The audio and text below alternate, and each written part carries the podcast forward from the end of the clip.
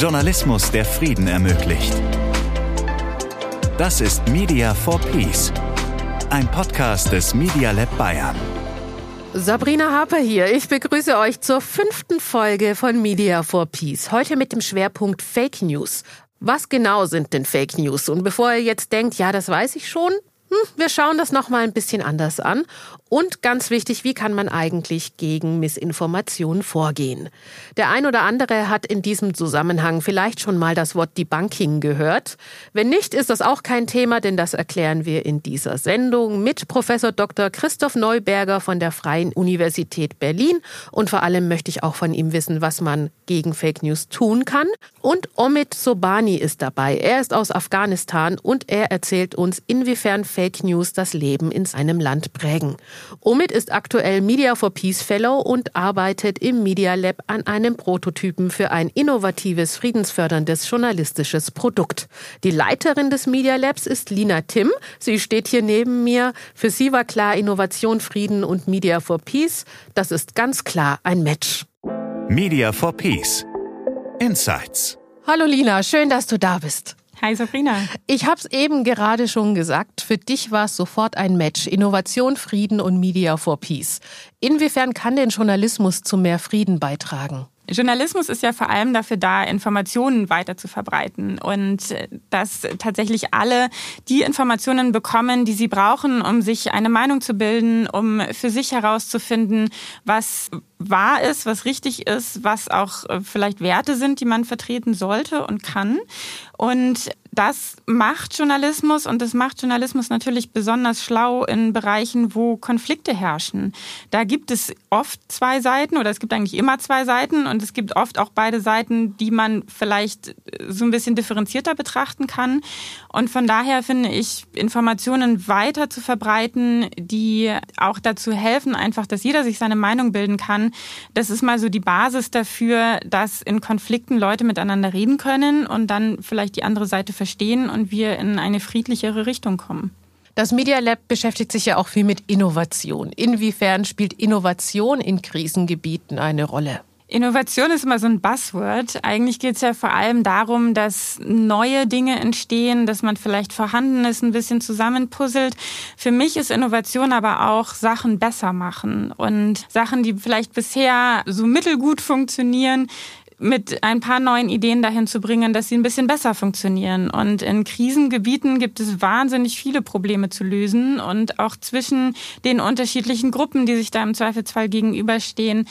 Und da kann man, glaube ich, mit neuen Ideen wahnsinnig viel bewegen. Und deswegen fand ich den Match auch so spannend und fand dieses ganze Thema. Ähm, wir haben uns schon mal mit Krisenjournalismus beschäftigt am Anfang der Corona-Pandemie, wo das ja so den ersten äh, großen Schub gab an, oh Gott, wir haben eine weltweite Krise, wie berichten wir eigentlich darüber? Und dieses Thema nochmal in so konfliktreichen Regionen mit reinzunehmen, fand ich für uns total interessant und finde es eine super Sandbox, um da auch auszuprobieren, was an neuen Konzepten funktioniert, weil oft ist es ja in den Bereichen auch so, dass gerade der Journalismus oder die Medien ähm, vielleicht mehr hätten machen können. Also auf jeden Fall das, was sie gemacht haben, auch nicht wirklich dazu beigetragen hat, vielleicht zu deeskalieren, aber den Konflikt, gerade wenn es so um Konflikte zwischen Bevölkerungsgruppen geht, da auch gar nicht erst aufkommen zu lassen oder ein bisschen zu befrieden. Du hast eben jetzt schon angesprochen, die Corona-Pandemie und jetzt eben in Krisengebieten. Innovation ist schön und gut, aber damals, so wie jetzt in Krisengebieten, hat man da nicht andere Prioritäten als Innovation? Oder warum sollte man Innovation in der Prioliste nach weiter oben verschieben? Ja, das ist ein guter Punkt. Also wir haben ja auch gerade in Deutschland so ein bisschen so eine gefühlte Lage von, alle haben gerade eine andere Priorität als Innovation, aber wenn man eben, so wie ich das tue oder wie wir das im Lab vielleicht auch tun, Innovationen als irgendwie Sachen optimieren, Sachen besser machen versteht, dann gibt es eigentlich da nie einen Grund, das nicht zu tun, weil also wenn sich eine Ausgangslage verändert, dann muss ich erst recht was anpassen und mich anpassen und vielleicht auch die Medien anpassen. Wie soll ich das denn machen, ohne mit neuen Ideen zu kommen? Also da, da brauche ich ja irgendwas Neues. Und genau deswegen finde ich, ist Innovation da eigentlich der Punkt. Also man sollte gar nicht so darüber denken, oh, jetzt muss ich auch noch Innovation machen, sondern das ist für mich eher sowas, was es sowieso braucht. Und dann ist es ganz cool, wenn man in so einem Projekt einfach mal hingehen kann und sagen kann, okay, wir nehmen das als Tool, als Werkzeug, ähm, auch aus anderen Bereichen. Das, da kommt ja auch viel aus der Startup-Szene raus, an den ganzen Methoden, die wir hier verwenden und schauen uns einfach mal an, wie wir hier von anderen Branchen, von anderen Bereichen lernen können, da einfach was Neues reinzubringen. Inwiefern würdest du jetzt äh, das Thema Innovation und Friedensförderung nochmal äh, konkret verknüpfen? Also wir haben das Projekt Media for Peace. Mhm. Was wäre denn dein Wunsch, was da jetzt am Ende rauskommen soll? Mein Wunsch wäre, und der ähm, manifestiert sich schon so ein bisschen momentan da drin, was die Fellows machen bei uns, dass ganz viele neue Ideen entstehen und man auch rausfindet, wie eigentlich an welchen Punkten muss man denn ansetzen, um mit den Medien unterstützen zu können, dass Konflikte mindestens mal nicht weitergehen, idealerweise ein bisschen eingedämmt werden, weil ich finde, das äh, kann man machen mit den Medien, mit Informationen an die Bevölkerung. Das ist irgendwie so eine Grundvoraussetzung dafür, dass sich irgendwas bewegt in irgendeine Richtung, Menschen Informationen in die Hand zu geben, wie es denn eigentlich ist oder wie die andere Sicht ist. Was mein Wunsch ist dafür, dass wir auch tatsächlich mit was rauskommen am Ende, was so ein Prototyp sein kann oder so eine Blaupause vielleicht, die man in vielen anderen Bereichen auch einsetzen kann. Wir haben zwei sehr gegensätzliche Regionen. Das ist der Libanon mit seinem ganz eigenen Konfliktfeld. Das ist Afghanistan mit wieder einem ganz anderen Konfliktfeld. Aber wir haben so viele Konflikte und Krisenregionen auf der Welt. Und wenn wir das schaffen, in diesem Projekt ein paar Ideen, ein paar Lösungsmöglichkeiten ähm, rauszufinden, wie Medien agieren können und wie Journalismus ganz konkret helfen kann, dass sich Bevölkerungsgruppen annähern, dass sich Konflikte entschärfen, dann wäre das mega gut, wenn man das nicht nur in diesen Regionen einsetzen kann, sondern eben auch einfach als Blaupause im Rest der Welt nutzen. Und wie diese Blaupause dann aussehen wird, da äh, gibt es dann hoffentlich eine Einladung und ein Demo-Day. Auf jeden Fall machen wir das. Sobald wir herausgefunden haben, wie das aussehen kann, werden wir es der Welt erzählen. Ich danke dir, Lina, für deine Zeit. Sehr gerne. Vielen Dank dir. Und wir halten euch auf dem Laufenden, wie es weitergeht. Aus Sicht von Lina birgt Media for Peace also eine riesige Chance. Für sie geht es vor allem darum, Informationen zu den Leuten zu bringen. Und zwar verifizierte Informationen. Das geht auch damit einher, was Omid mir erzählt hat. Ihn treibt das Thema Fake News nämlich gewaltig um. Media for Peace. Ganz nah dran. Hello, Omid. Good to see you. I would like to talk to you about the meaning of fake news today.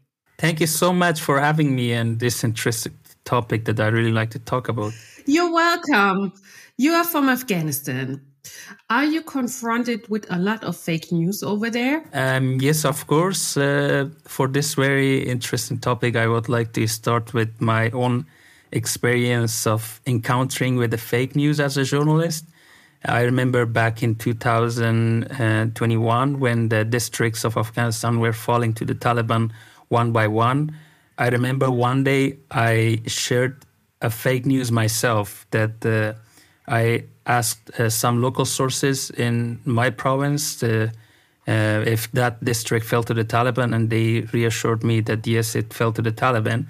And when I shared it on social media, just in, in, in a matter of moments, I found out from other journalists that this news is actually wrong because the problem was that we didn't have access to the site. But this is not just the only example that I faced uh, during that time. This uh, propaganda machine and the people who were creating fake news really troubled journalists like me uh, to spot a fake news uh, because both the war parties like the Afghan government and the Taliban, both of them were creating their own narratives using fake news. Uh, so at that time, we really had trouble to find the truth. So fake news have a really big impact on the people in Afghanistan. That's a real, real big topic. Yes, it does. I think uh, generally on a worldwide, yes, uh, but in Afghanistan, it plays both with the lives of the people and also uh, with what the narratives are coming out to people outside of Afghanistan. I would like to give an example of a very recent news that the Taliban attacked a hideout as they claimed that the ISIS in my province in western Afghanistan, and they claimed these people who were fighting them, or it's not clear if they were even fighting them, were the ISIS members because there is no longer any independent media, it's very difficult to verify this kind of news. And most of the journalists like me are suspicious of the uh, authenticity of these news because they are also they have the belief that the, now the United States is working with the Taliban to counter and combat the ISIS. So it's more likely that they are creating these kind of claims and selling it to the international community. At the same time, killing maybe the former government employees, and at the same time, selling their narratives to the international community that they are now fighting ISIS. That's really hard to hear. Thank you for sharing this with us. So um, nowadays there are some tools to help to identify fake news. Do you also use such tools in Afghanistan? Honestly, no. I never used in Afghanistan, and only I learned about the, for instance, Google Photo to debunk a photo using this tool.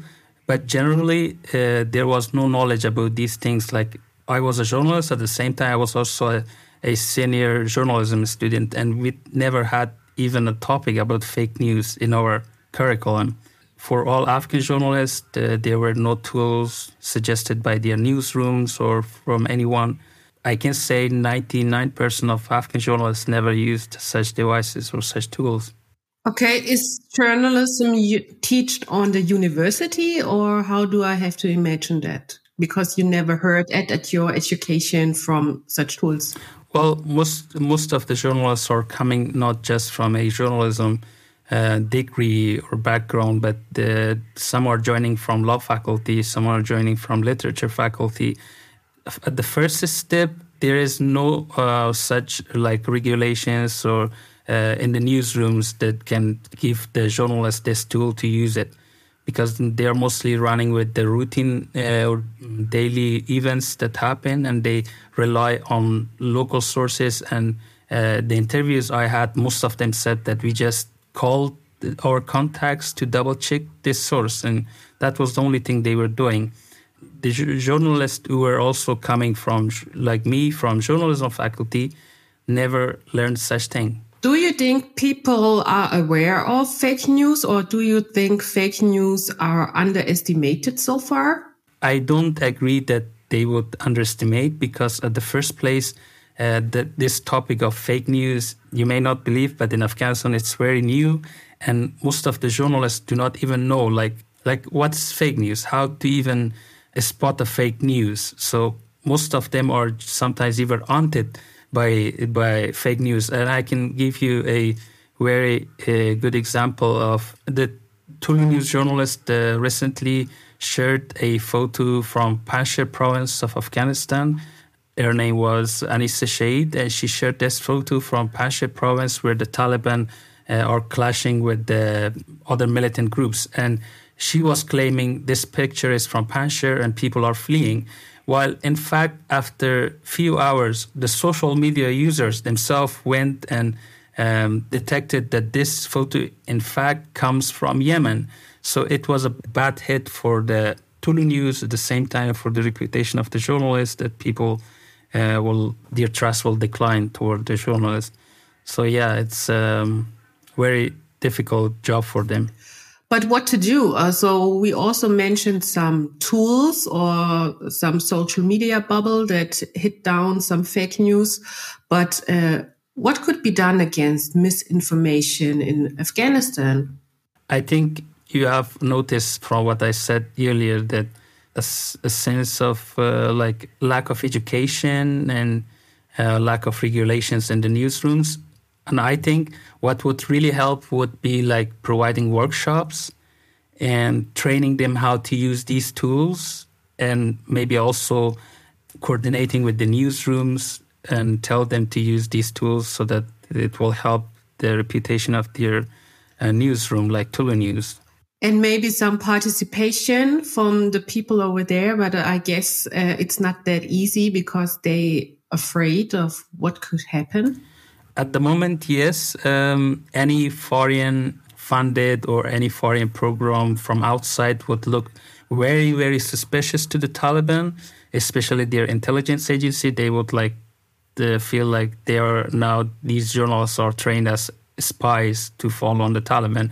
But any local uh, program that can really teach the journalists, uh, I think through the workshops would really help in a local uh, context, but not like something from outside. And this would really help because nowadays, uh, but it, but uh, what I'm worried honestly is that even if you provide now these workshops and these uh, trainings, still the journalists do not have that independence to go and verify news because at the end of the day they will be faced with the Taliban if they uncover a truth and publish it to the public.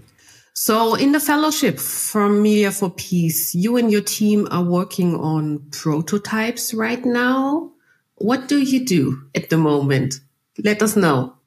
We are doing really some exciting works because um, this is like my first experience of brainstorming and making ideas and testing them and doing lots of research about it. And we are actually working now on two ideas, buttons and public, where we are trying to create dialogue from the local people in the public spaces. And we are now testing uh, our assumptions if people are really willing to engage with such uh, formats and also um, future from stories, which is another interesting topic. And it's very new. I think there would be enough participation as we already received from people that they really want to participate. It's more, it has more like journalistic aspect where journalists can benefit the dialogue from these stories where people come together to talk about the future. We are just looking uh, forward with the result of our testing in this the prototyping phase. How could such a prototype or probably the whole Media for Peace project have an impact on more peace oriented journalism and help people stay safe in Afghanistan, for example? We already did the research on Afghanistan, Lebanon as post conflict country. Uh, what would really help would be studying how these uh, prototypes that we are already uh, testing would help and would meet those criteria that are already in um, uh, peace oriented journalism. Uh, of course, we have uh, the criteria and we are testing, and sometimes these ideas fail because it cannot uh, go, and then we, we, reiterate. But still, we are on the track to meet the, these criteria so that we can uh, produce a peace-oriented uh, product. So you always iterate so it gets better and better and makes a fit for the countries. So what's up next? So what you gonna do next with your team? We are we are just now going out in the public to test these ideas in real life and see how people would really engage, like the buttons in public I exampled uh, before. We are like today we are going outside and place these uh, objects and see if people are really willing to like share their ideas if they uh, encounter with these um, and then coming back and to, with our teams discuss if this really uh, goes on or we should uh, uh, change the idea in a way that can work. So this is basically what we are doing uh, for the next week as well. Okay, thank you, Omid, for your time. Just uh, to make sure that people know you're in Germany right now. You're not in Afghanistan at the time. So I just want to know uh, how long you're going to stay in Germany. Thank you. It's such a good question at the end of this conversation. I have, I'm living in Germany for, for almost one year now, since last March. And yes, I'm living here. And uh, since I was evacuated as a journalist uh, from Afghanistan, now I'm beginning my career and life here and trying to restoring my journalism profession in uh, Germany, which is really uh, fantastic for me, like every day. So I'm so glad we can support you with Media for Peace. Thanks for your time. Have a nice day and we will see soon. Thank you so much. Bye. Fake News sind also ein großer Faktor in Krisengebieten. Professor Dr. Christoph Neuberger von der Freien Universität Berlin hat das Thema von der wissenschaftlichen Seite beleuchtet. Vor allem interessierte mich, was können wir gegen Fake News tun? Media for Peace. Insights. Hallo Christoph, willkommen beim Podcast Media for Peace. Hallo Sabrina, hallo. Bei uns geht es heute um Fake News. Die sind inzwischen eine globale Herausforderung geworden. Dennoch sind die Kontexte immer wieder verschieden. Welche Rolle spielen Fake News denn in Krisen- und Kriegsgebieten? Da spielen sie eine ganz große Rolle, wobei das ja lang, eine lange Vorgeschichte hat. Man sagt ja nicht umsonst, ähm, Das erste Opfer in einem Krieg ist die Wahrheit. Ähm, es wurde also immer schon manipuliert. Mithilfe jetzt äh, des Internets und insbesondere der sozialen Medien ist es natürlich sehr viel leichter geworden. Es geht vor allem darum, natürlich sich einen eigenen Vorteil zu verschaffen, falsche Eindrücke zu vermitteln über die Kriegslage oder angebliche Verbrechen der gegnerischen Seite. Also es gibt viele Formen der, der Desinformation in Kriegssituationen. Ein bekanntes Beispiel sind die USA. Beim Wahlkampf Hillary Clinton, Donald Trump wurde viel von alternativen Fakten gesprochen oder auch der Brexit, dem wird auch äh, sehr nahegelegt, dass das etwas mit Social Media und Information zu tun hatte. Wir haben bei Media for Peace uns nun auf Afghanistan und den Libanon konzentriert. Hast du denn auch Beispiele aus Afghanistan oder dem Libanon?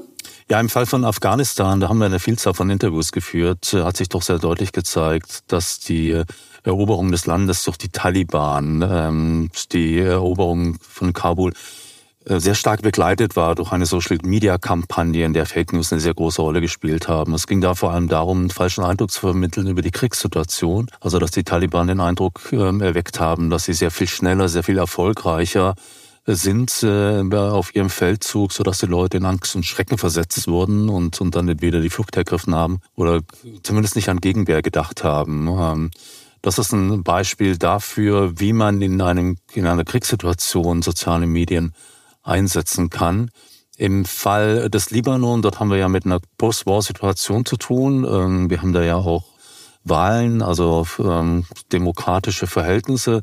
Da sehen wir eher das Typische, was wir auch aus, aus anderen Ländern kennen, wo Wahlkämpfe stattfinden, dass man da eben versucht, Einfluss zu nehmen. Auch natürlich das Thema Covid hat eine sehr große Rolle gespielt. Auch da wurden falsche Informationen verbreitet. Vielleicht sollten wir kurz einen Schritt zurückgehen. Wir sprechen hier von Fake News, alternative Fakten, wie auch immer man es nennen möchte. Vielleicht sollten wir kurz definieren, Wann fangen denn Fake News an? Es ist ja nicht so, dass im Journalismus irgendwie immer alles richtig ist. Einem Journalist oder einer Journalistin kann ja auch mal ein Fehler passieren. Ja.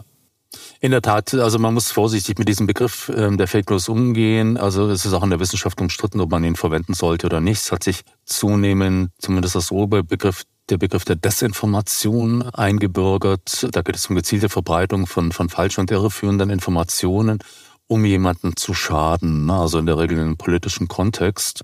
Das kann anfangen bei der dreisten Lüge, wo alles erfunden ist. Es kann aber auch darum gehen, etwa Fotos, also durchaus richtige Fotos zu manipulieren.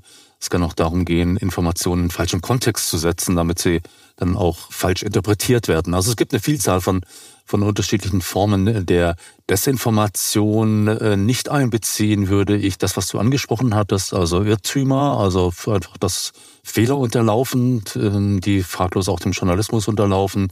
Ähm, man kann auch äh, Satire würde ich auch rausnehmen, also wenn es um die Überspitzung geht, ähm, wenn es um Gesellschaftskritik geht, weil da in der Regel auch der Kontext klar ist. Also wer eine Satire-Sendung anschaut, weiß schon, genauso wie bei einer fiktionalen Sendung, wie man die Information zu interpretieren hat.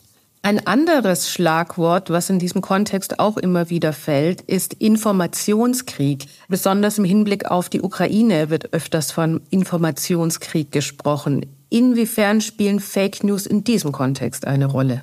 Da spielen sie natürlich auch, wie jetzt bei allen kriegerischen Auseinandersetzungen der letzten 10 bis 15 Jahre eine, eine, eine große Rolle. Mittlerweile ist es so, dass wir in vielen Redaktionen ein sogenanntes Fact-Checking haben, dass also Redaktionen sehr gezielt anfangen, in solchen Situationen dann auch äh, falsche Informationen zu suchen, zu überprüfen ähm, und dann auch, auch richtig zu stellen, sodass wir gerade im Fall des Ukraine-Kriegs sehr gut Bescheid wissen, wenn man etwa auf die Seite von Korrektiv schaut, das ist eine der wichtigsten Fact-Checking- Organisation in Deutschland. Da findet man eine fast endlose Liste von, von Faktenchecks, wo Dinge richtig gestellt werden. Und wenn wir zurückblicken auf den ersten Ukraine-Krieg 2014, der Abschuss von MH17, dieses Passagierflugzeugs, das war ein Musterbeispiel dafür, wie von russischer Seite Desinformation betrieben wurde. Da wurden ganz viele unterschiedliche Versionen des, des angeblichen Verlaufs verbreitet, so dass am Ende äh, der Eindruck entstehen musste, es gibt viele Varianten, keiner weiß es richtig. Mittlerweile wissen wir natürlich, dass da die russische Seite beteiligt war durch eine ähm, gerichtliche Überprüfung. Aber das war ein Beispiel dafür, wie solche Strategien, Kampagnen geplant sind. Du hast es eben schon so ein bisschen angerissen, dieses Aufklären, das Fact-Checking, hinzugehen, zu schauen, ob etwas stimmt. Man spricht auch öfters von Debunking. Inzwischen hört man aber auch immer wieder das Wort Pre-Bunking. Also damit ist quasi gemeint, nicht erst zu reagieren, wenn eine Falschmeldung im Umlauf ist, sondern schon vorab aufzuklären, damit Menschen, die Informationen konsumieren, quasi einschätzen können, ist was richtig, ist was falsch, ist, ist das wahrscheinlich, ist das unwahrscheinlich. Kannst du uns noch ein bisschen mehr zu diesem Ansatz erklären, zu diesem Debunking, Pre-Bunking? Ja, in der Tat, also dieses äh, Pre-Bunking, um damit anzusetzen, dass man quasi Menschen im Vorhinein impft und darauf hinweist, dass bestimmte Fake News kursieren, bevor man ihnen begegnet und sie dann vielleicht fälschlicherweise für richtig hält. Ähm, das kann man prinzipiell machen, das ist auch wirklich wirksam. Es ist nur die Frage, wer stark motiviert ist, regelmäßig auf Fact-Checking-Websites zu gehen und dort quasi immer zu schauen, was da neu reingekommen ist. Ist aber wirksam, das hat sich erwiesen. Es gibt mittlerweile sehr, sehr viel Forschung äh, zum Debunking, also zur Frage, wie man angemessen richtig stellt.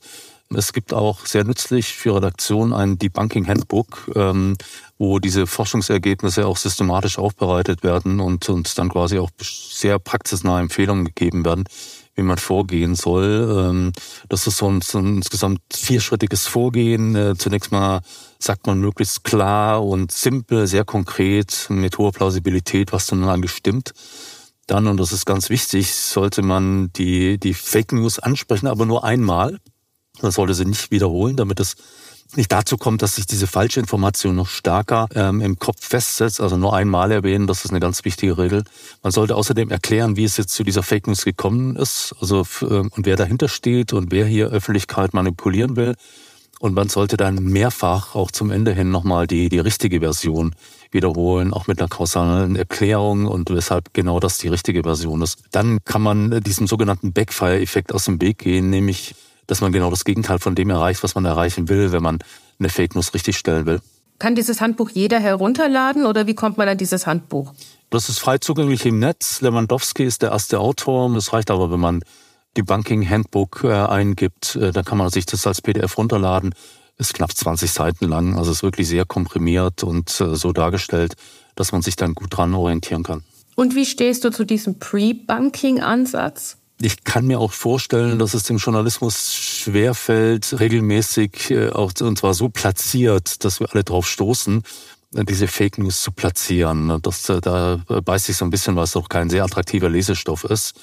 Aber es ist wie gesagt eine wirksame Form, um äh, Menschen zu warnen. Ich kann mir vorstellen, dass man gerade in Krisensituationen, ähm, es kann ja auch im Extremfall um Menschenleben gehen, dass man ähm, im Vorhinein sowas dann auch, keine Ahnung, per per Smartphone versendet als Kurzmitteilung, damit man auch gewarnt ist vor Falschinformationen.